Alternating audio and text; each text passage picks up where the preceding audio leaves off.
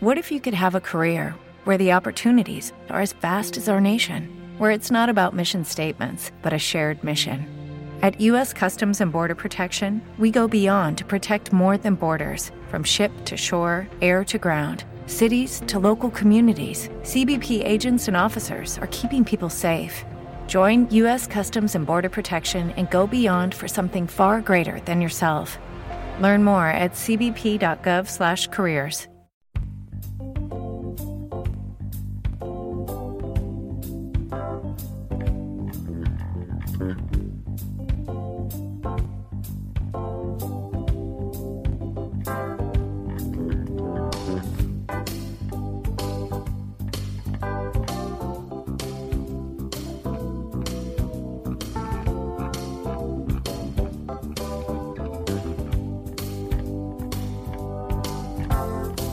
Muy buenas tardes y bienvenidos a este nuevo capítulo de tu podcast favorito.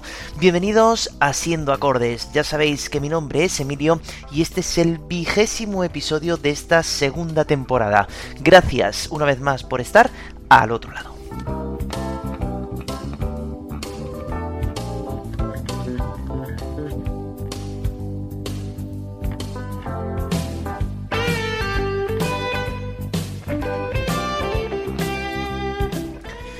Y es que el año va pasando, ya estamos a mitad prácticamente de febrero y bueno, la votación sigue adelante, me están llegando muchísimos votos de vuestra parte para ir votando por las canciones que más os están gustando de cada uno de los programas anteriores. Ya sabéis que esta votación va a perdurar hasta el último día de marzo, así que si no habéis escuchado algún programa os falta algo por decirme, que sepáis que tenéis hasta el mes de marzo para poder decirlo. Después abriremos otra votación, la del tercer trimestre para saber cuáles han sido esas canciones y la última votación que abriremos ya en el mes de julio será para saber cuáles han sido de las tres canciones mejores de cada trimestre la canción favorita de todo el año. Ya se va viendo ahí el horizonte, el final de esta temporada, pero no os preocupéis que aún nos queda mucha música por escuchar y muchas historias por conocer.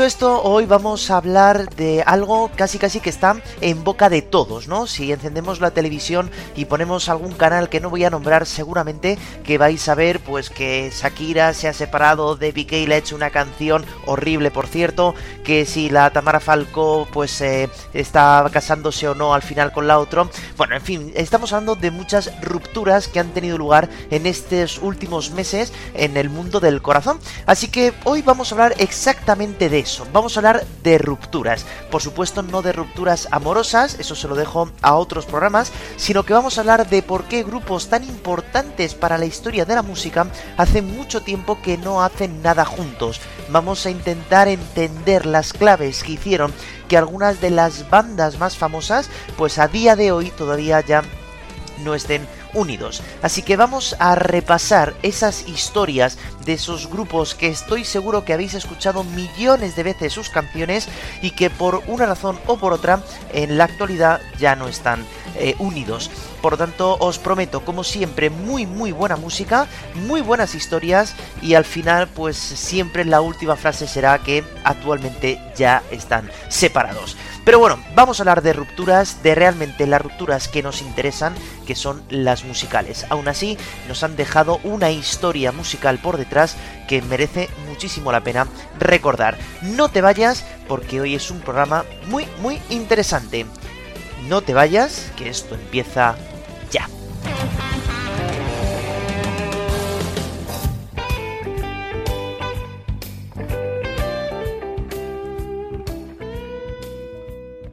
Y si os parece, lo que vamos a hacer cada vez que introduzcamos una banda, pues es daros alguna pista de qué banda vamos a hablar y luego ya como siempre aparecerá la canción y veréis si os habéis equivocado o la habéis acertado.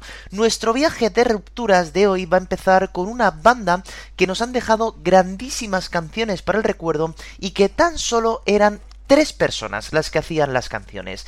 Andy Summers a la guitarra, Stewart Copeland a la batería y Sting a la voz y al bajo. Si os he dicho estos nombres, estoy seguro que habéis dicho el nombre de...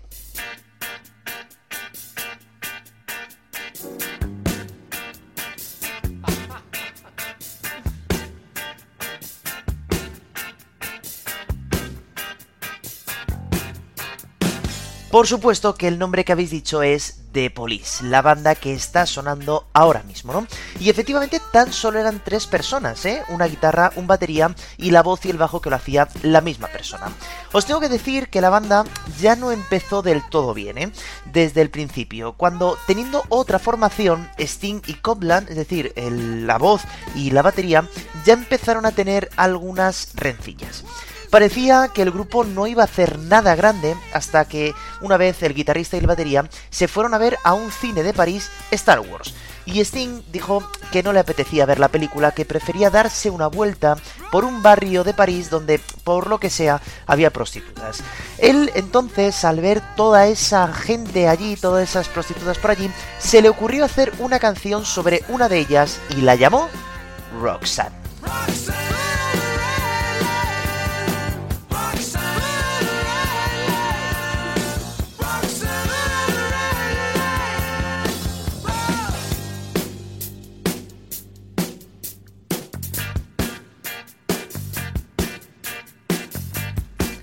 Gracias a esta canción pudieron grabar su primer álbum, un álbum llamado Outlandos d'Amour, donde también se incluía Can't Stand Losing You. Corría el año 1978 y ya habían grabado su primer álbum, pero no se quedaron ahí.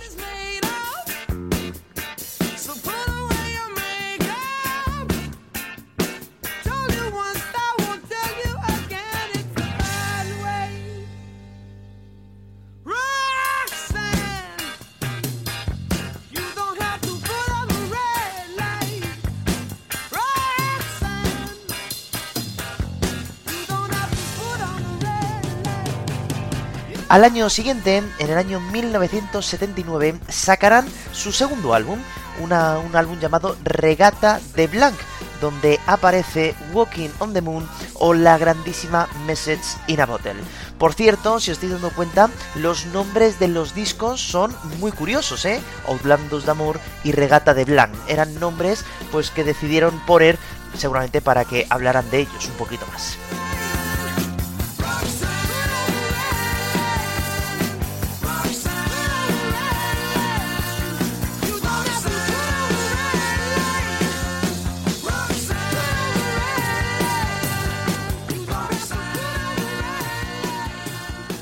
La banda no paraba de hacer disco gira, disco gira, y ya tan solo al año siguiente, en el año 1980, sacarán su tercer álbum, un álbum que se llama Zenyata Mondata, con canciones como The Do Do Do, The Da Da Da o Don't Stand So Close to Me, ¿no? Canciones, como veis en todos los discos había canciones que han pasado a la historia de la música y que son las canciones por las que siempre recordamos a esta grandiosa banda.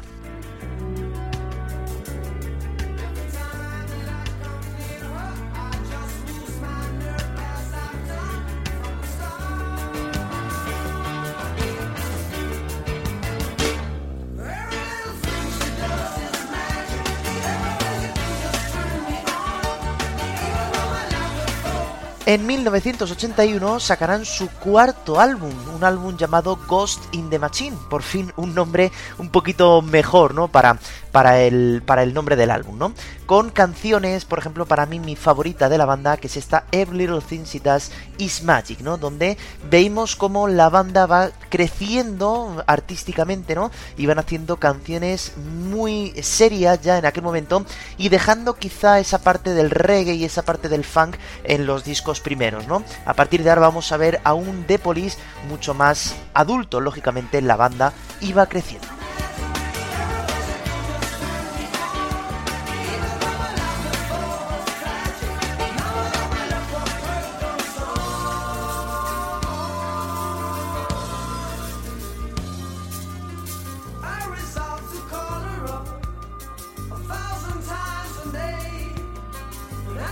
Así llegamos entonces al año 1983, donde aparecerá ya el quinto y último álbum de la banda llamado Synchronicity, donde aparece la gran balada de la banda que es Every Breath You Take y por ejemplo King of Pain, ¿no?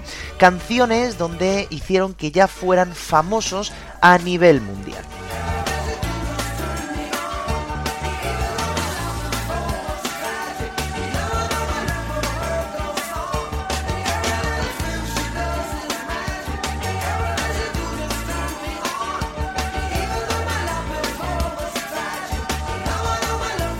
El 4 de marzo del año 1984 dieron el último concierto como grupo en Australia y sin hacer ningún comunicado oficial ni nada por el estilo, la banda se disolvió por completo. El único que ha seguido en el mundo de la música con éxito ha sido Sting, quien ha grabado algunos álbumes de estudio con canciones conocidas, como por ejemplo Englishman y New York, por ejemplo, y que, bueno, pues que ha seguido en el mundo de la música. Los motivos que suponemos que hicieran romper a la banda fue sobre todo la diferencia de ideas y de egos que tenían entre el batería y Sting, ¿no? Entre Coblan y Sting. No eran compatibles entre sí. Los otros miembros de la banda hicieron algunos otros proyectos musicales, aunque no tuvieron tanta repercusión como sí que tuvo Sting. La banda se volvió a juntar en tres ocasiones, en 1986 para dar tres conciertos benéficos, en el año 92 para tocar en la boda de Sting y entre mayo de 2007 y 2008 hicieron una última gira juntos de más de 150 conciertos. El problema es que no tenemos noticias desde aquel momento de que la banda se vuelve a juntar para hacer algún disco juntos o hacer alguna gira.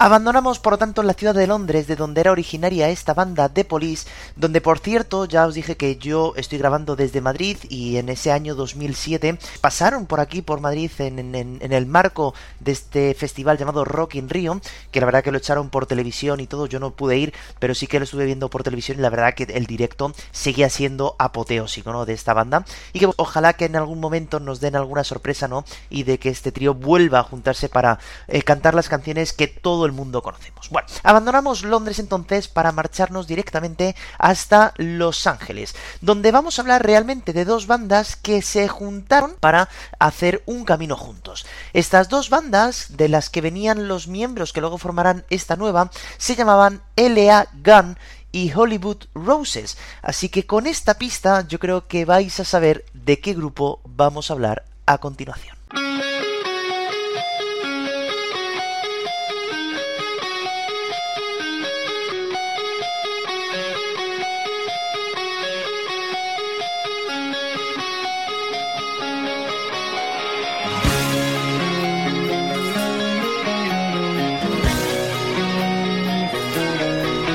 Con este intro empezaba una de las historias más interesantes de grupos de toda la historia. Por supuesto, estáis reconociendo la guitarra de Slash y ahora entrará la voz de Axel Rose dando lugar a este grupo llamado Guns N' Roses. Por eso la pista decía que venían dos bandas llamadas LA Gun y Hollywood Roses. Decidieron unir los caminos y coger parte de estos dos nombres.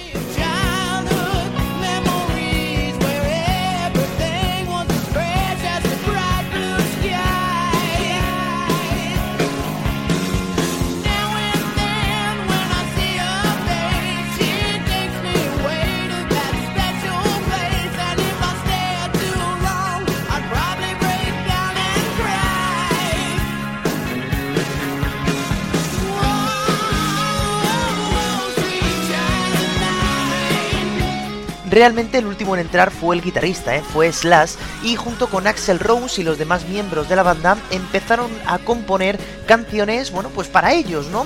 Y mm, tuvieron la oportunidad de grabar su primer álbum. Sorprendieron totalmente a la industria musical con este álbum donde ya se encuentran los clasicazos de esta banda como Paradise City, Welcome to the Jungle o esta imprescindible del rock como es Sweet Child of Mine, ¿no? ¿Quién diría que esta canción está dentro del primer álbum de una banda cuando es una canción perfectamente compuesta con unos solos de guitarra impresionantes y que, bueno, pues esto es, ¿no? Que la juventud a veces nos regala estas eh, inmensidades, ¿no? Corría el año 1987 y una nueva banda llamada Guns N' Roses empezaba el camino en la música.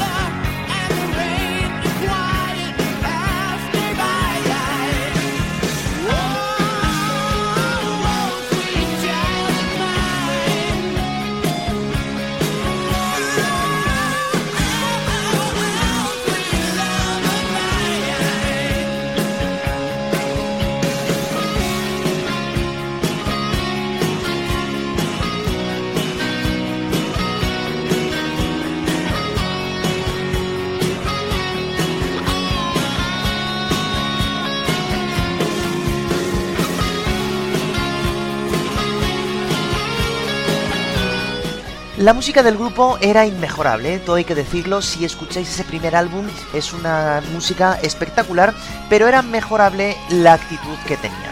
En muchísimos conciertos tuvieron problemas con la seguridad, disputas en los bares, problemas ya con las drogas y con el alcohol.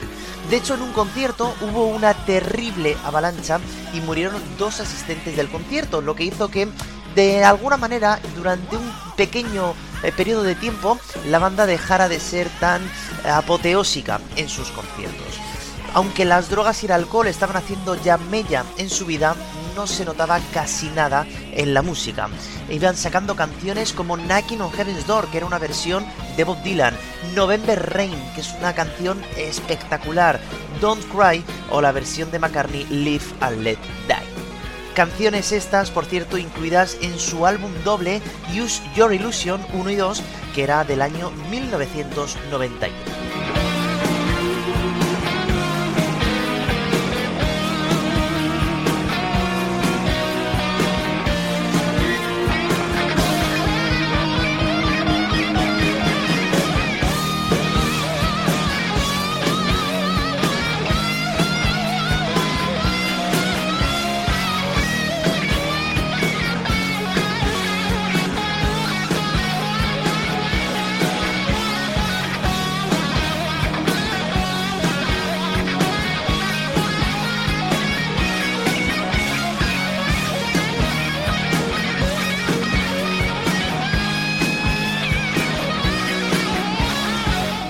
Desde 1991 hasta 1993 la banda estuvo girando por todo el mundo, ¿eh? dos años de gira, considerándose una de las giras más extensas de toda la historia de la música.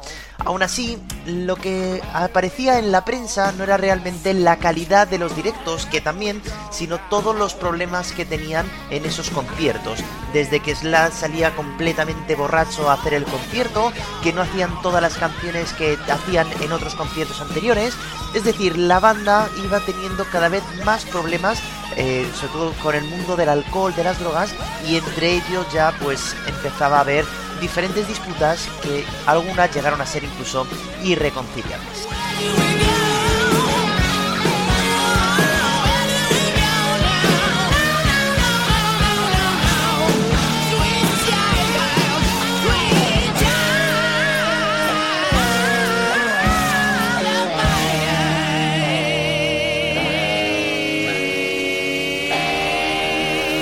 A finales del año 1993 lanzarían el último álbum de la banda con toda la agrupación más o menos junta y sobre todo todavía a la cabeza Axel Rose a la voz y Slash a la guitarra.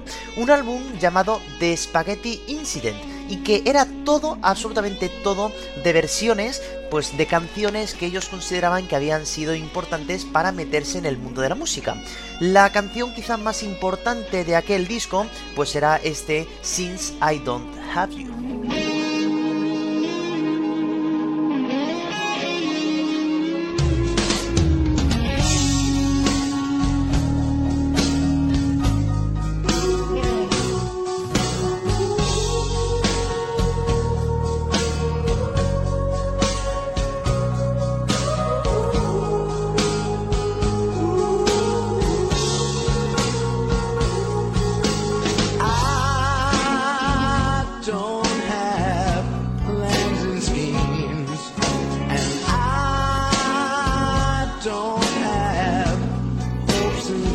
El disco, aunque fue un éxito comercial, tuvo muchísimas ventas, dejó a la crítica y al público y a los fans de esta banda con ganas de más. ¿eh?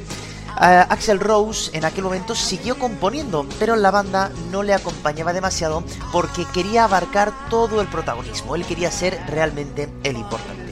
Así Slash decidió marcharse de la banda en noviembre del año 1996 debido a lo mal que, lo trataba Axel Rose y dijo que era imposible, completamente imposible trabajar con él. Será entonces en aquel año cuando Guns N' Roses acabaría por desvanecerse por completo, quedándose únicamente a la cabeza Axel Rose.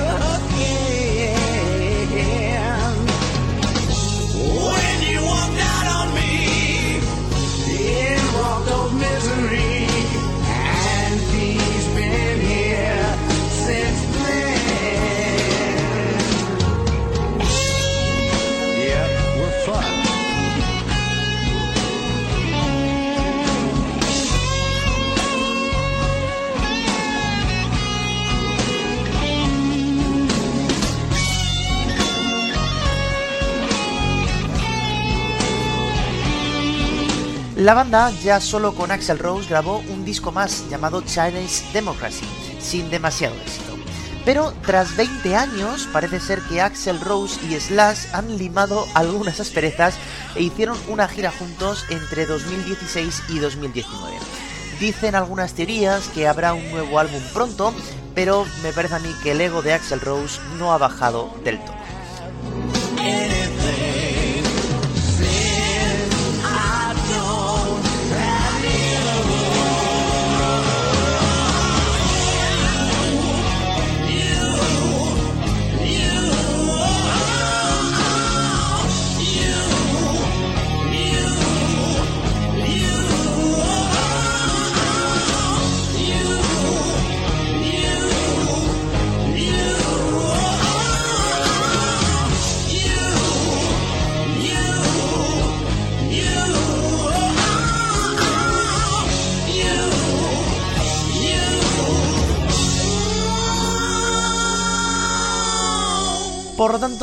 Nos va a quedar claro que seguramente hablar de futuro no es algo que vayamos a hacer en el tema de Guns N' Roses, ¿no? Seguramente que eh, va a ser muy complicado que estos dos hombres, Axel Rose y Slash, limen otra vez asperezas para volver a juntarse otra vez en un estudio y grabar canciones nuevas. Me parece que va a ser bastante complicado, por no decir ya prácticamente imposible. Así que si queréis escuchar a Guns N' Roses, pues lo que recomiendo es escuchar todos los discos, porque la verdad que son una maravilla, ¿eh? La verdad que las canciones están muy bien hechas y no muestran realmente lo mal que lo estaban llevando el tema de las adicciones a la, droga y al alcohol que tenían todos ellos y lo mal que se llevaban casi entre todos los integrantes de, la banda, ¿no? Por lo tanto, sí que es verdad que es un, grupo que nos podía haber dejado mucho más si el comportamiento hubiera sido mejor y que siempre hablan de que son como los chicos malos, ¿no? De, los escenarios y bueno, pues la verdad que verles tocar en directo es una maravilla, ¿no? Todo lo que aparece en, en sus conciertos y cómo toca Slash la guitarra cómo se mueve Axel Rose en el escenario. Pero bueno, es una pena que el tema de los egos y del protagonismo pues siempre acabe siendo el, lo que hace que un grupo pues se desvanezca, como es el caso de Guns N' Roses. Bueno, abandonamos entonces esta banda y nos vamos a ir de nuevo hasta el Reino Unido y vamos a hablar de una banda que estaba encabezada por dos hermanos, que al principio estaban muy bien, pero que acabaron bastante mal. Claro, si hablamos de hermanos en el mundo de la música, seguro que os viene a la cabeza el nombre de...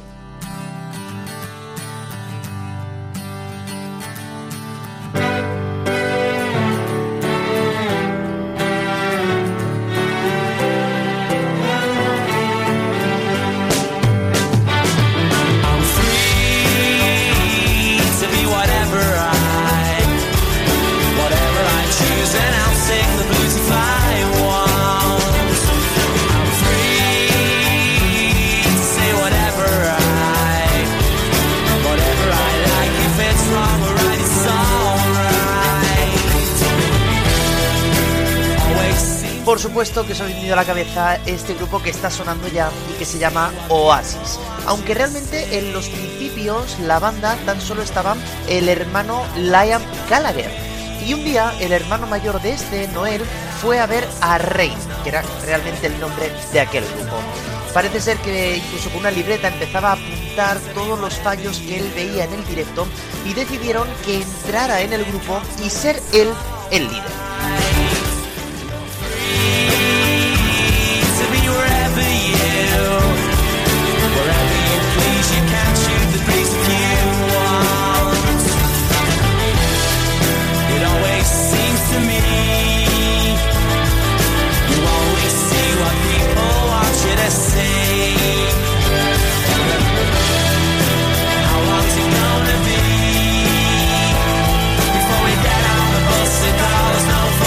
De hecho, poco después de la llegada del hermano mayor, grabaron un EP, un disco de sencillos, nada, cuatro canciones, donde ya aparece este clásico de Oasis que es Whatever, ¿no? Una canción donde ya se muestra cómo iba a ser la música, un poquito del rollo indie que diríamos actualmente seguramente, y que daría pie a que la banda fuera creciendo poquito a poco.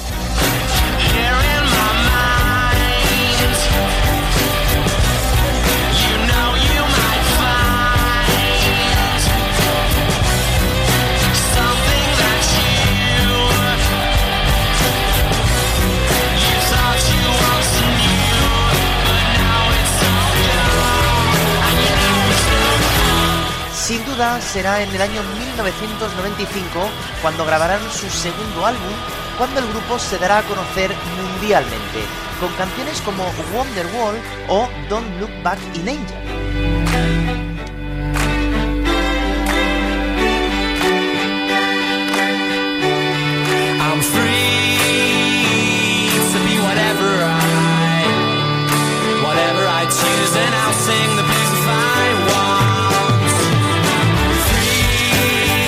Pero fue en la promoción de este álbum donde ya vimos la primera vez que los hermanos se enfadaron bastante. Y es que resulta que los hermanos, el grupo en general, fue llamado para hacer un concierto acústico. Y Liam Gallagher, que era el vocalista de algunas de las canciones de aquel disco, no podía asistir por problemas en la garganta. Así que Noel Gallagher decidió entonces no quitarse de ese concierto, no anular aquel concierto y cantar todo el concierto entero él mismo. Esto, lógicamente, molestó muchísimo al otro hermano y empezaron ya, como digo, a oírse los primeros problemas serios entre ellos.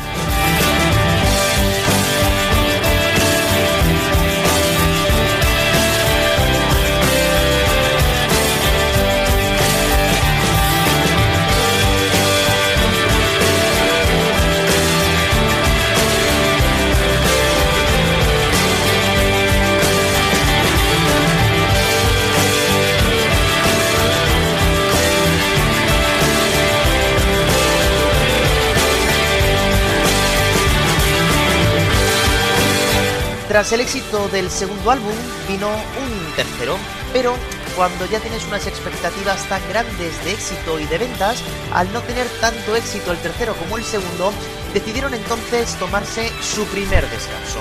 Decidieron entonces abandonar más o menos el mundo de la música durante varios meses, no hablarse entre ellos, para que a la vuelta volver a grabar un cuarto álbum.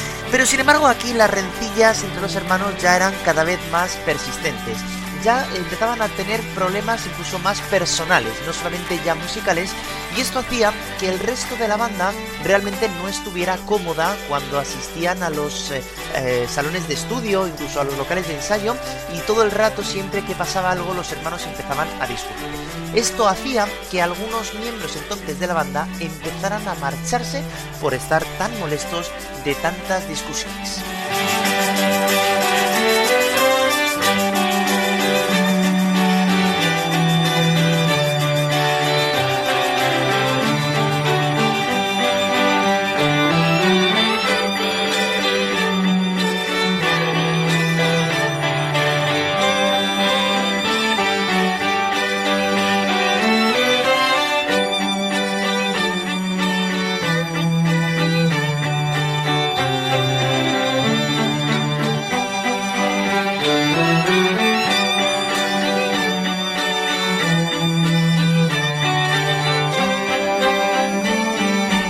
Partir de ese cuarto álbum, la banda va a grabar cuatro álbumes más, ¿eh? pero el comportamiento de los hermanos era cada vez peor. El 28 de agosto del año 2009, a punto de dar un concierto en un festival en París, los hermanos se pusieron a discutir acaloradamente y decidieron entonces anular aquel concierto. El organizador entonces tuvo que dar la cara eh, de ese festival a la gente que estaba allí esperando ver a su banda favorita. Y dijo unas palabras que pertenecían a Noel Gallagher y decía que el concierto no se iba a ofrecer porque el grupo ya no existía.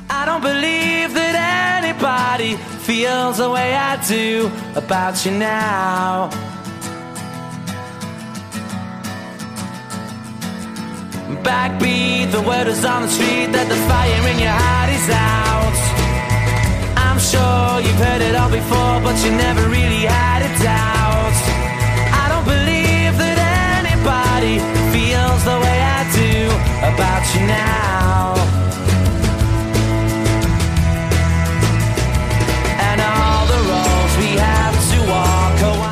Días después, Noel dijo a la prensa que le producía mucha tristeza, pero que Oasis se había acabado porque era imposible seguir trabajando con mi hermano. Fijaros hasta dónde llegaron estas discusiones entre dos miembros de la familia que decidieron entonces dejarlo absolutamente todo y dedicarse a otros proyectos.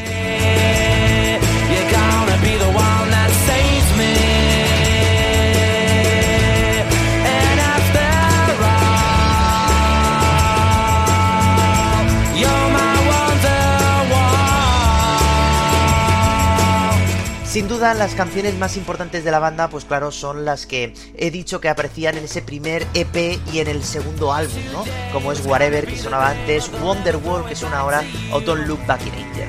Es decir que sí es verdad que esta canción, aunque es la más comercial de Oasis, a mi gusto no es la mejor, ¿eh? es un poco repetitiva, un poquito oscura, pero bueno, esta canción yo creo que le trae muy buenos recuerdos a mi novia y por eso la pongo aquí. That lead you there were winding, and all the lights that light the way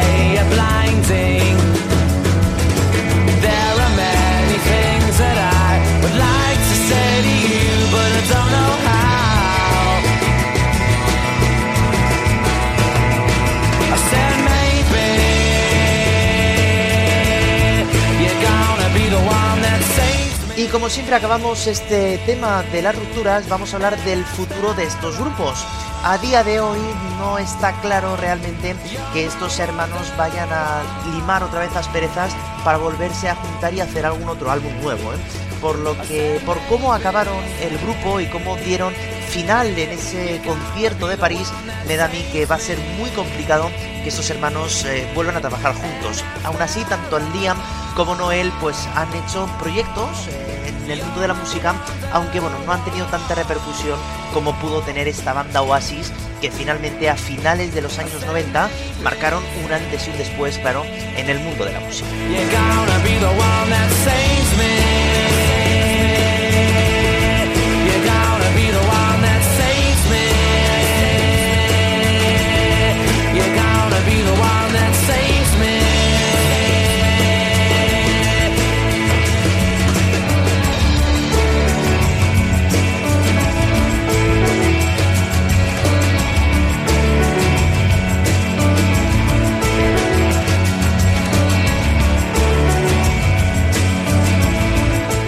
Para acabar entonces este programa hablando de rupturas, como veis están siendo rupturas muy parecidas, ya que al final siempre pasa lo mismo, ¿no? Uno quiere ir por un sitio, otro quiere ir por el otro, empieza a haber discusiones y por lo tanto hacen que toda la banda se vaya desplomando. El problema es que en Oasis sí que se iba notando, ¿eh? Desde ese segundo álbum que apareció este Wonderwall o Don't Look Back in Anger, no hubo canciones tan importantes como sí que tuvo, por ejemplo, Guns N' Roses, ¿no? O The Police, que en cada uno de los discos iban sacando algún sencillo importante, ¿no? Así que bueno, el desgaste quizá de la relación de estos hermanos hizo que la banda pues se fuera directamente al garete. Y para acabar entonces este programa nos vamos a venir a España, concretamente a una región del noreste de España, donde tuvo lugar el encuentro de cuatro chavales muy jóvenes que decidieron apostar por una parte de la música que en España no tenía pues mucha cabida. Realmente esta banda de la que vamos a hablar ahora tuvo mucha mejor acogida fuera de nuestras fronteras que en nuestro propio país. Una banda cuyo líder luego continuó haciendo música en solitario y que nos ha regalado canciones importantísimas. Una banda con letras intrigantes, con canciones con arpegios muy oscuros y con una voz muy Estoy hablando de...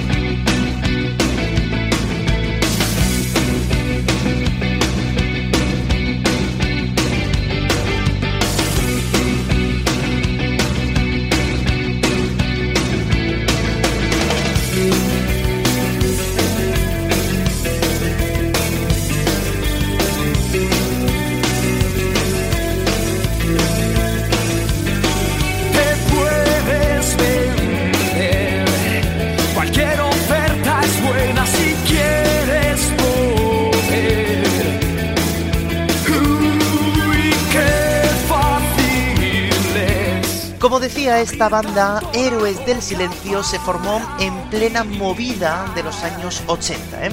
Muchos grupos se iban formando viendo el éxito que tenían muchísimos grupos españoles, sobre todo en esa llamada movida madrileña. Fue el caso de Enrique Ortiz de Landazuri y Juan Valdivia, que venían de otros grupos y decidieron juntarse para tocar una música que se acercaba un poquito al punk y con unas letras, como veis, un tanto oscuras y misteriosas. El nombre de la banda viene de una de sus primeras canciones, llamadas Héroes del Silencio, aunque después la cambiaron a Héroes de Leyenda.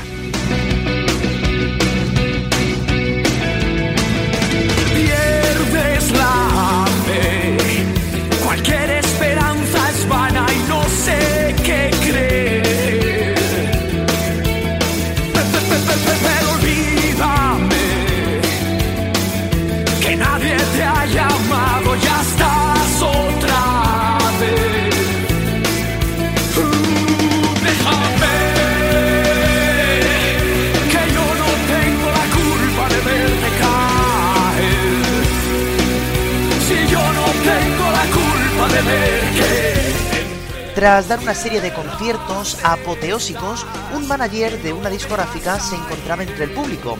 Los vio, les encantó y decidió invitarles a grabar su primer álbum.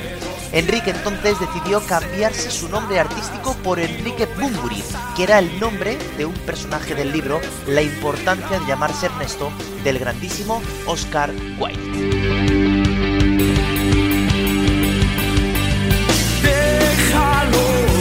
El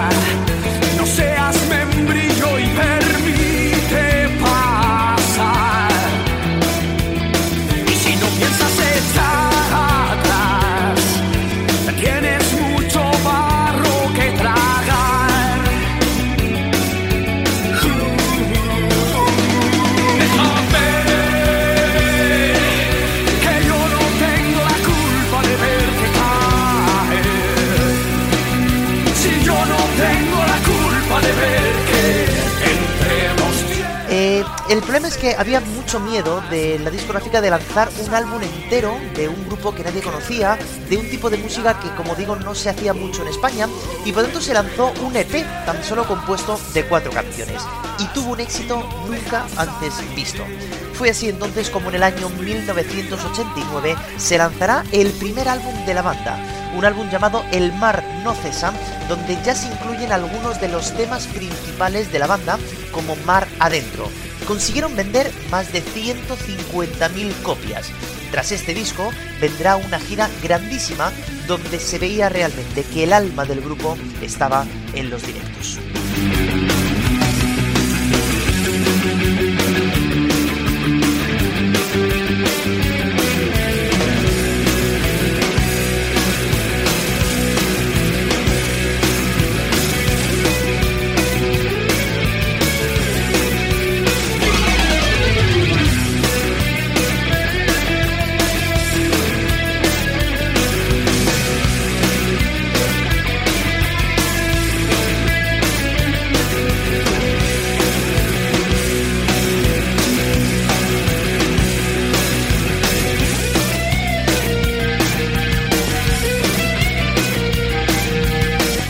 Tras el éxito de este primer álbum, pues lanzaron su segundo en el año 1990 llamado Senderos de Traición, donde van ajustando algo más su sonido típico y donde aparecen las canciones Maldito Duende o esta joya de la música en español que es Entre dos tierras, canciones que ya son la seña de identidad de Héroes del Silencio.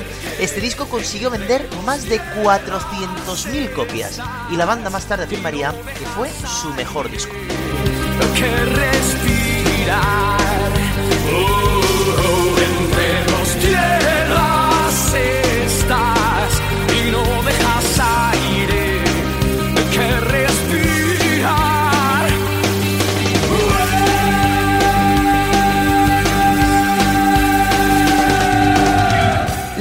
Entonces fue haciendo eh, álbum gira, álbum gira, álbum gira. Y en el año 1993 lanzarían su tercer álbum llamado El Espíritu del Vino, que fue el más exitoso de la banda en cuanto a copias vendidas. También fue el más largo, y donde aparecen temas como La Sirena Varada o La Herida apostaron por un sonido más rock and roll, dejando atrás un sonido un poquito más oscuro que iban persiguiendo.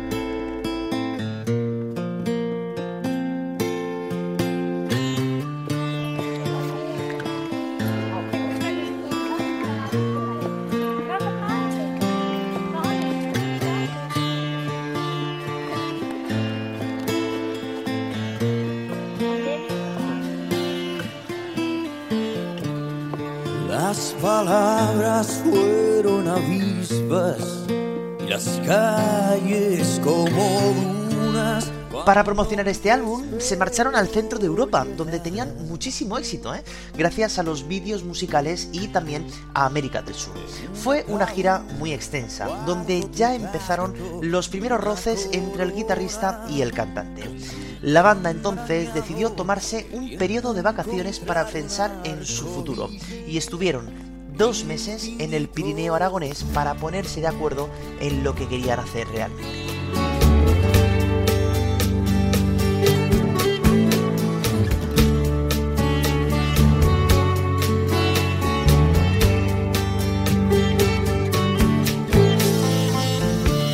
Mis manos que aún son de hueso y tu vientre sabe a pan. Catedral es tu cuerpo. Tras este pequeño momento vacacional, en 1995 sacarían su último álbum llamado Avalancha, donde aparece la canción que da nombre al disco y esta imprescindible balada de la banda que es La Chispa Adecuada. Un álbum poquito ya más oscuro que el anterior y donde se podía dejar patente que la relación entre sus integrantes no era la idónea.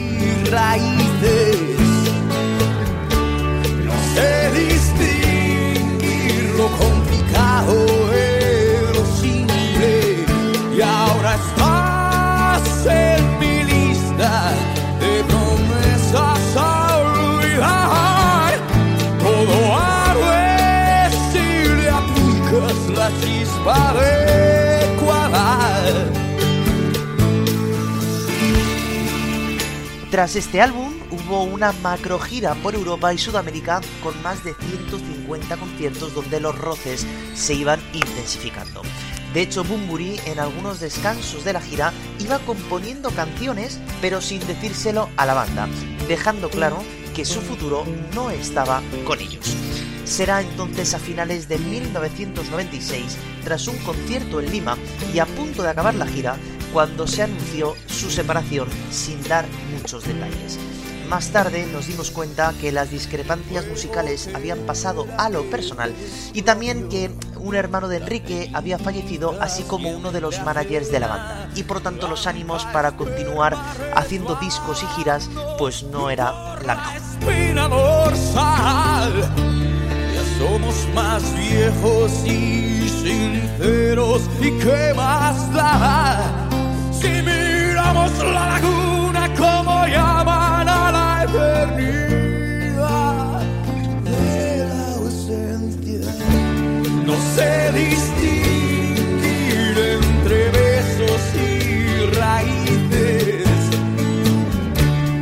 Tras esta separación, Bumburi empezará una carrera en solitario que cuenta hasta el día de hoy con 11 álbumes de estudio.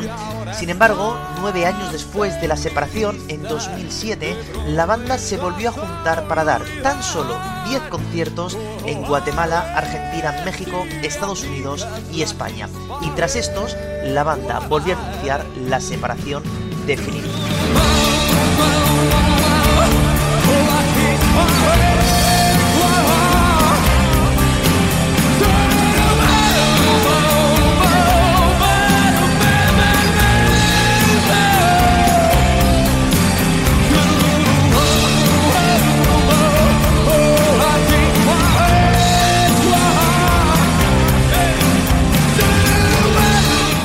Banda que estoy seguro que si otra vez se volvieran a juntar, volverían a llenar los estadios que llenaron en esa última gira que hicieron hace unos años, pero que bueno, pues los caminos se han separado, eh, las canciones están ahí y la verdad que es verdad que yo, gracias a un documental, por cierto, que vi en Netflix, que os recomiendo vivamente, sobre Héroes del Silencio, me di cuenta que realmente, pues, eh, no tuvieron mucho éxito en España. El éxito en España les vino casi después de la separación, y es una pena porque es una banda que trajo sonidos que, que no estábamos acostumbrados a escuchar, por lo menos en los años en los que esta banda aparecía, ¿no? O si escuchábamos esos sonidos, realmente no era en música en español, y por tanto sí que es verdad que creo que tenemos que darle ese distintivo ¿no? De haber traído este tipo de música a nuestro país con letras que por fin podemos entender los que a lo mejor no entendemos muy bien el inglés, ¿no?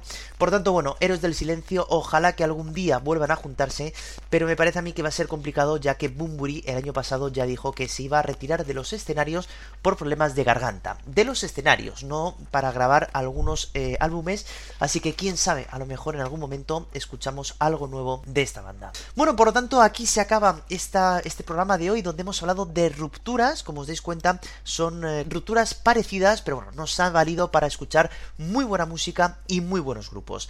Como siempre hoy tenemos eh, concurso, por lo tanto vamos a decir cuáles han sido las canciones que han sonado por eh, detrás de todo lo que os iba contando y que van a ser dos de cada uno de los grupos que hemos hablado, ¿no? Así que The Police entran en concurso Roxanne y Every Little Thing She Does Is Magic, The Guns N' Roses, Sweet Child of Mine y Since I Don't Have You, The Oasis, Whatever y Wonderwall y de Héroes del Silencio, Entre Dos Tierras y La Chispa Adecuada. Ya sabéis que podéis votar como siempre por el correo electrónico siendo acordes.com, por el comentario de iVoox o desde el Instagram siendo acordes podcast. Hasta el último día de marzo que ya os diré cuándo se cierran las votaciones para votar por cada una de estos programas. Pero hoy, como no podía ser de otra manera, nos tenemos que despedir dando un homenaje al día de hoy.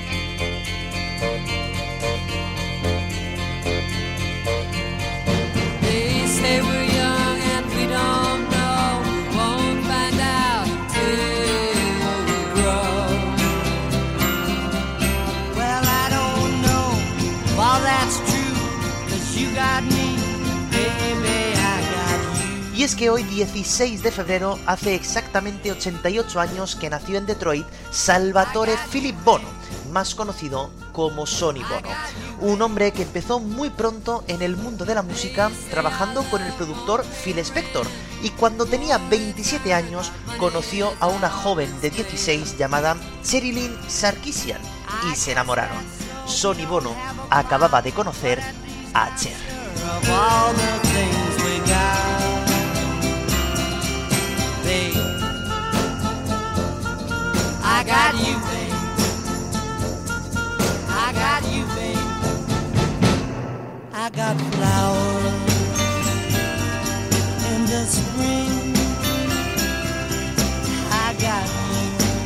Gracias a él, ella empezó a cantar en canciones como Be My Baby de las Ronettes, producidas por Spector. Así entonces, al ver que a ella le gustaba cantar, empezaron un dúo musical llamado Sony Itcher, con el que grabaron esta mítica canción en 1965, I Got You Baby, donde ambos cantan.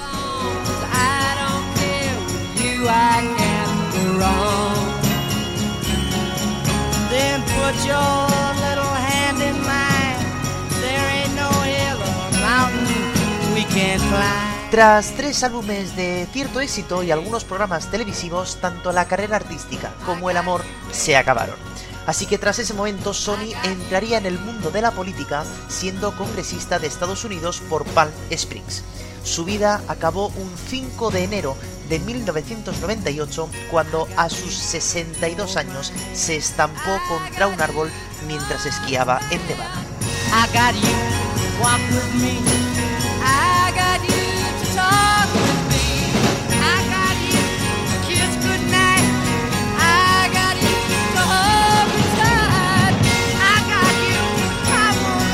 Pues recordando esta canción estupenda, nos despedimos hasta la semana que viene. Ya sabéis, el jueves que viene a la una tendréis ya un nuevo capítulo de tu podcast favorito, Siendo Acordes.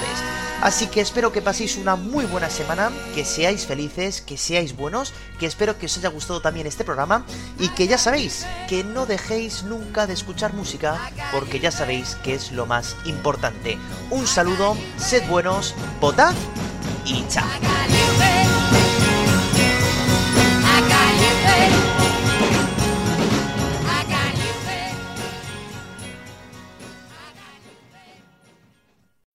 Every day, we rise, challenging ourselves to work for what we believe in. At U.S. Border Patrol, protecting our borders is more than a job, it's a calling. Agents answer the call, working together to keep our country and communities safe. If you're ready for a new mission, join U.S. Border Patrol and go beyond. Learn more at cbp.gov/careers.